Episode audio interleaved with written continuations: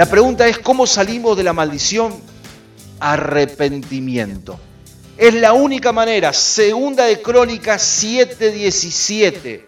Si se humillare mi pueblo, sobre el cual mi nombre es invocado, y oraren y buscaren mi rostro y se convirtieren de sus malos caminos, entonces yo iré de los cielos y perdonaré sus pecados y sanaré su tierra.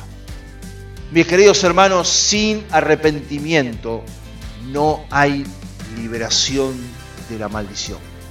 Necesitamos arrepentirnos, necesitamos pedirle perdón, aún por nuestros pecados, pero también por los pecados de nuestros antepasados.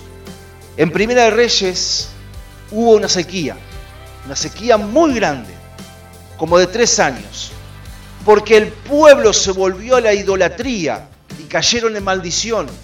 Pero cuando ellos se arrepintieron en el capítulo 18 y se postraron delante del fuego que Dios envió por medio de la oración de Elías, y todo el pueblo entonces reconoció que Dios es el verdadero Dios, enseguida Dios envió la lluvia. Y la lluvia significa la bendición para todo aquel que esté viviendo un desierto. A ver, lo podemos explicar de esta forma. La mayoría de nosotros conocemos la parábola del hijo pródigo. Pero dice la palabra que en un momento este hijo volvió en sí. Este hijo vuelve sus ojos a Dios. Y eso se llama arrepentimiento. El hijo dice, la casa de mis padres los empleados tienen que comer y yo acá no tengo nada que comer. Me volveré a mi padre y le diré, he pecado contra el cielo y contra ti. Eso es arrepentimiento. El arrepentimiento trae cambios a nuestra vida. Entonces, tenemos que arrepentirnos por los pecados de nuestros padres, pero también por los pecados que nosotros mismos hemos podido cometer. Por los pecados tal vez que en las líneas generacionales hay de idolatría, de divorcio, adulterio, borrachera, etcétera, etcétera.